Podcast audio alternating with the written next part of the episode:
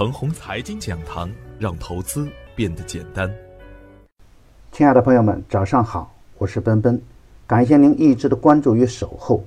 我今天和大家分享的主题是降准下跌不正常。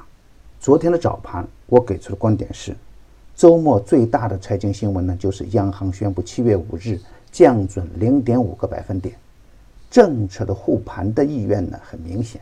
利好股市也是显而易见，当然，无论是什么样的利好，都不可能惠及所有的股票。那些高比例质押的股票，还是会有很大的风险。毕竟当前的沪指和创业板指数啊，都在下降通道中，要出现真正的反转呢，需要一个放量的中大阳线，才能更安心一点。并且啊，这样的利好不会反复出现，利好的板块和个股呢？有可能走出一波上升波段，也一定会有高位的股票借机出货，所以啊，超跌的优质成长股呢可以高看一眼，质地优良的次新股，如果股价仍然处于发行价的附近，也是可以高看一眼的。另外，对标港股中的中兴通讯的价格，A 股中的中兴通讯呢，离开板也不会太远了。当中兴通讯开板时呢？整个五 G 板块的利空也算是释放完毕，超跌的五 G 优质概念股也是可以高看一眼的。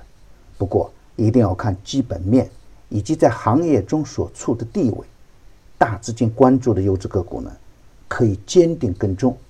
当然，中兴仍然不能干。超跌加利好的出现啊，就是布局的好时间，要珍惜这样的时间点，在利好的刺激下。昨天的实盘两市高开，个别受益的板块和个股表现抢眼，转债股中的长航凤凰、闽东电力、海德股份、天津普林等个股直接开出一字板。但是啊，极贫极弱的市场环境啊，市场的信心的恢复需要时间，短线的利好演变成冲高砸盘，特别是上证五零的带头砸盘，那力量啊！更是非同一般，尽管有超平山、吉泰股份、宏宇新材这样的妖股尽情表演，而高位崩盘的票源呢，仍然是动能不减。特别是新加入崩盘队列的股票，要么与业绩变脸有关，要么与杠杆引发的债务以及股票质押风险有关。如果从深层一点的原因来看，因为特朗普挑起的贸易战。给刚刚复苏的世界经济呢添了很大的不确定性。另一方面呢，也与我们自身的信心有关。冰冻三尺啊，非一日之寒。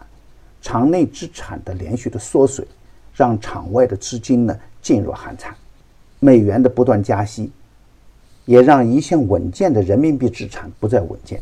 近期人民币的大跌，已经跌破六点五五的大关口，并有持续下跌的预期存在。也让市场感到不安，受贸易战的影响的板块和个股，短期回稳有点难。定向降准可以理解是积极的货币政策起点，后续应该还会有持续的积极信号出现。降准下跌不是一个正常的现象，是市场对短线利空的应激反应，是恐慌情绪的渲染。极度的缩量是磨底的重要阶段。对于超跌的优质个股来说呢，下方空间有限。而实盘的表现中呢，人民币贬值会让一些企业受益，上海三毛、沿江股份、华方股份都能逆势打板，值得继续高看一眼。业绩仍然是股价的稳定器，业绩预增的个股呢也有不错的表现，比如康耀科技、大业股份、川环科技等。大盘不稳的时候啊，可以逢低布局，利好叠加的个股，后市可期。牛三选牛股已经推出五期，第四期的正静股份昨天逆势收板，已经公布的票源呢，不能去再追，追高有风险。